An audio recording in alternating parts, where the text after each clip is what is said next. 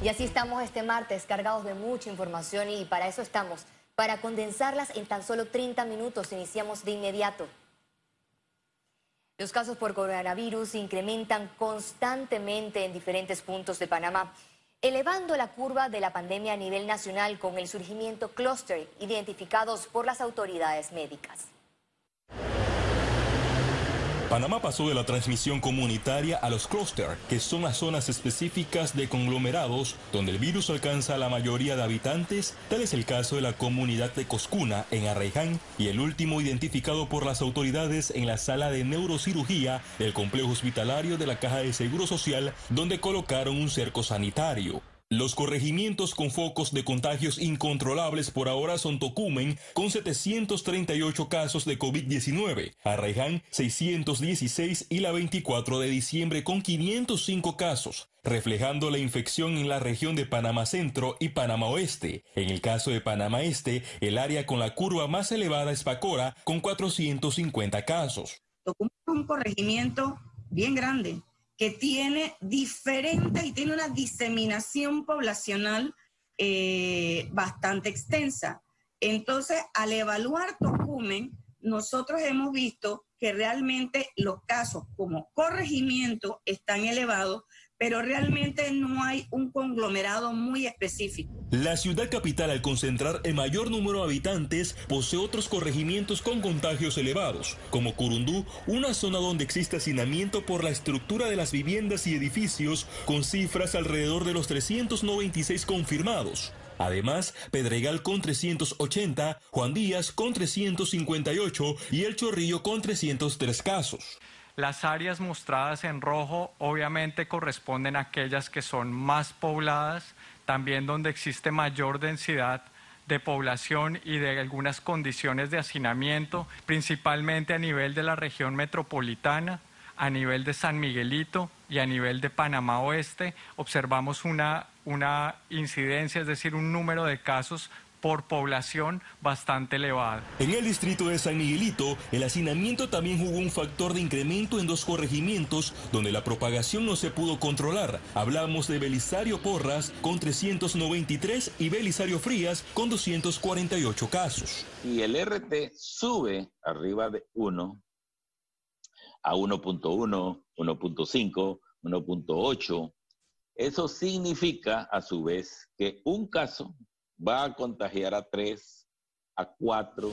A pocos kilómetros de San Miguelito existen otras zonas con cifras que van en aumento. Tal es el caso de Panamá Norte, región que cobró la primera muerte por COVID-19 en el país, donde Chilibre refleja 241 casos. En Colón, los corregimientos de Nueva Esperanza y San Cristóbal lideran la lista con más de 300 contagios, mientras que Veraguas tiene el corregimiento de Santiago con 327 casos, colocándose en la provincia del interior del país más afectada con un total de 727 casos de coronavirus. Félix Antonio Chávez, Econius.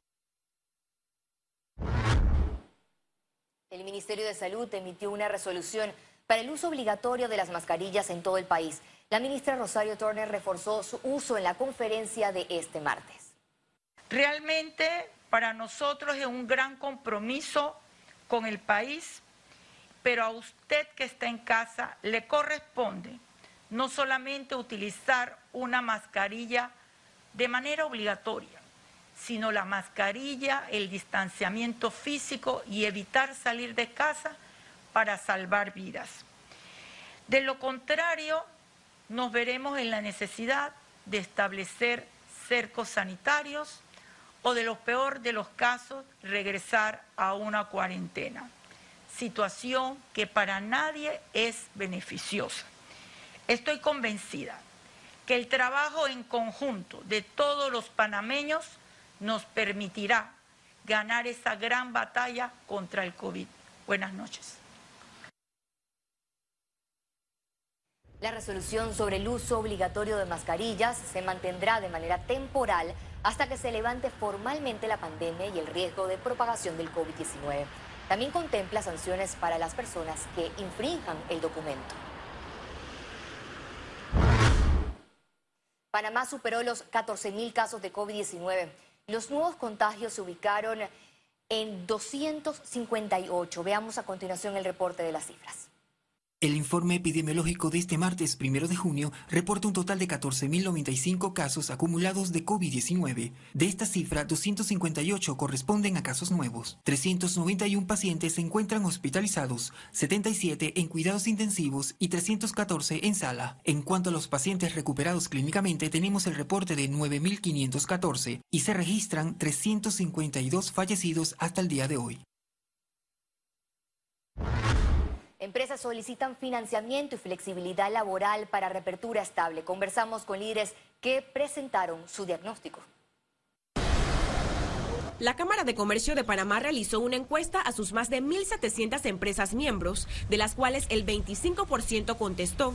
Los resultados reflejan que el 55% indicó que necesitarán financiamiento para reabrir. ¿A qué me refiero? A capital para poder comprar insumos, para poder pagar las planillas a la primera quincena donde no hay capital. Yo eh, propondría que el gobierno agilice eso, incluso que lo distribuya a través de la banca privada, dándole las garantías necesarias al Banco Nacional para ello, porque estamos hablando de varios miles de préstamos, eh, que es difícil que el Banco Nacional lo pueda desembolsar en un periodo rápido, que en mi opinión es lo que se necesita. El 39% advirtió que el primer día que reabran no reactivarán a todos sus colaboradores. Traer un grupo y que dependiendo cómo le fuera las primeras semanas y meses, entonces traerían el resto del personal, pero que se requería eh, flexibilidad laboral. Además, presentaron propuesta al presidente Laurentino Cortizo sobre otorgar préstamos a trabajadores con contratos suspendidos. Empresas que tienen em, empleados con sus contratos suspendidos, les dé una carta para que el empleado pueda ir a un banco y pedir un préstamo contra, contra esa carta, pero con la garantía del Estado. ¿Cuál es la idea? Que ese empleado que va a estar uno o dos meses más compara pueda pedir un préstamo y el banco se lo pueda prestar con la garantía del Estado para que no tenga que ir a un agiotista o a una financiera a pagar intereses altos. Otra petición para reactivar la economía del país es el pago a tiempo a contratistas y proveedores. No debe ser un problema de falta de liquidez del gobierno porque todos estamos conscientes de que han ingresado eh, casi 5 mil millones de dólares eh, a través de, préstamos que ha obtenido en el exterior el gobierno. Yo creo que es un problema del viejo aparato estatal que arrastra las mañas de varias décadas de eh, ser de obsolescencia, eh, que le hace falta eh, aceitarlo, engrasarlo y ponerlo a funcionar. El gobierno se demora en pagarle a esos contratistas, esos contratistas tienen problemas a su vez de pagarle a sus proveedores, de pagarle a sus empleados, este, y nuevamente se entraba toda la maquinaria de fomentar el crecimiento de la demanda este, en parte de la economía interna del país. Este martes, segundo día de operaciones del bloque 2, se cumplen 20 días del inicio de reapertura gradual por fases en el país, que mantiene muchas dudas sobre el plan de reactivación económica del gobierno. Ciara Morris, Econews.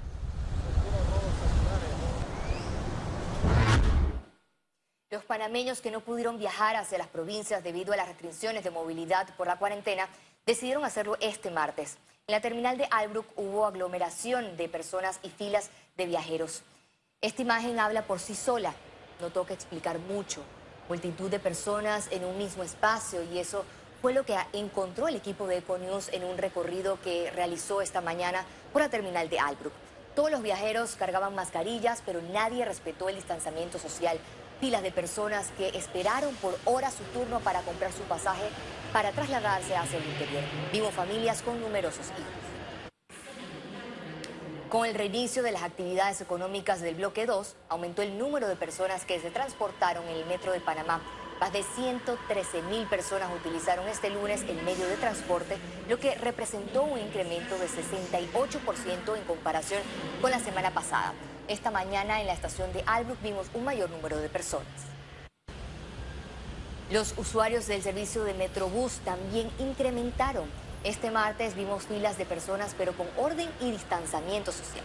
Desde la reapertura de la fase 2, el número de viajeros es mayor. Al menos 200 vehículos fueron nebulizados este martes en la cinta costera. La empresa Hombres de Blanco desarrolló una jornada de limpieza y nebulización a taxis y vehículos de estamentos de seguridad. Esto con el fin de reforzar las medidas de bioseguridad en medio de la pandemia. En la jornada se realizó de forma gratuita de 9 y media de la mañana a 12 y media del mediodía.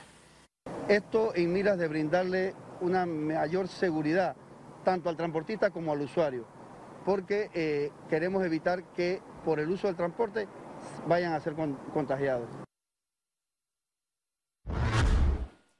La Autoridad Marítima de Panamá autorizó la salida de yates desde marinas, rampas y atracaderos. Las personas en alta mar deberán cumplir con las recomendaciones del Ministerio de Salud para evitar el contagio del coronavirus. Solo se permitirá la salida de yates desde su punto de navegación o áreas de fondeo y quedarán prohibido desembarcar en islas. La Dirección Metropolitana de Salud verificó este martes el cumplimiento de las medidas sanitarias en Merca, Panamá.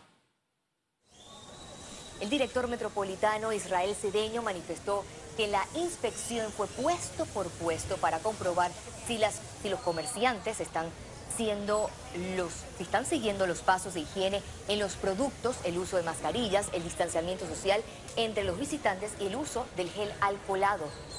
La administración de Merca Panamá, desde el Hace varias semanas que tuvimos unos casos acá confirmados, ellos han ceñido a todas las recomendaciones que le hemos dado, han estado trabajando mano a mano con nosotros para lograr sanitizar todo el área, verificar que estamos cumpliendo todo esto, con todas las coberturas, con todas las, medidas de bioseguridad y saneando todo el área, no solamente las partes internas de donde se hacen las ventas, sino las partes externas.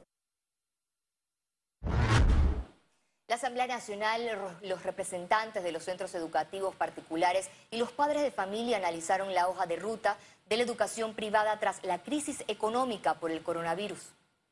Los padres de familia en estos momentos se encuentran en una situación de dificultad para cumplir con los compromisos adquiridos en los diferentes contratos que se tienen y eso hace que los centros educativos particulares nos encontremos en una situación de insolvencia económica. Me educa en verdad, respete y que los colegios de alguna manera se ciñan a eso. En medio de eso estamos los papás. Fuera del aspecto económico, que ya es bastante, el aspecto académico es importante. ¿Qué están recibiendo nuestros hijos? ¿En cuánto tiempo lo están recibiendo?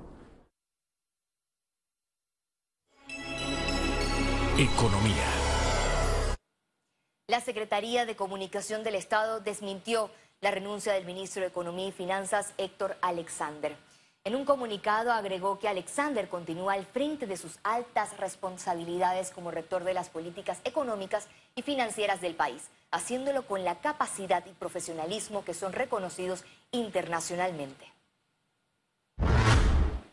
Unos 3.900 contratos aproximadamente se han reactivado con la apertura del bloque 2, informó la ministra de Trabajo en un operativo de verificación en empresas de Panamá Oeste estamos manejando una, cifra de 3.964 contratos que han sido reactivados. Estamos iniciando, exactamente, estamos iniciando el segundo bloque. Recuerden que ya había un proceso con la primera apertura que se da en el primer bloque, pero que no eran servicios eh, eh, que estaban físicamente activos. Ahora con este segundo bloque definitivamente estamos en un proceso de reactivación de los contratos. Tienen que ser reactivados por las empresas que aplicaron la suspensión de los contratos y esto es muy importante en las plataformas digitales de nuestro ministerio para nosotros poder también con el observatorio de trabajo y el grupo de estadística llevar las estadísticas correspondientes y poder entonces establecer cómo es el comportamiento de la reactivación de los contratos y cómo se va moviendo la economía en el país. Cámara de Comercio de Panamá indicó que mantienen interrogantes sobre reapertura y reactivación económica del país varias interrogantes. Como saben, tenemos una mesa económico-laboral que está sesionando ahora mismo, donde se están discutiendo varios temas de carácter laboral, las empresas eh, o el, grupo empresarial buscando flexibilidad a la hora de, de que se den las aperturas. Muchas empresas que están viendo hacia adelante aperturas parciales para iniciar operaciones y lo que buscamos es que por un lado, las empresas eh, tengan todas las condiciones de salud y seguridad para que los colaboradores puedan regresar a laborar. Y por otro lado, que las empresas tengan la flexibilidad de, iniciar operaciones eh, de manera eh, como el mercado les, dé la, les dé la posibilidad en función de la demanda. Y al regreso internacionales, y recuerde, si no tiene la oportunidad de vernos en pantalla, puede hacerlo en vivo desde su celular a través de la aplicación destinada a su comunidad. Es Cable Onda Go, solo descárguela y listo.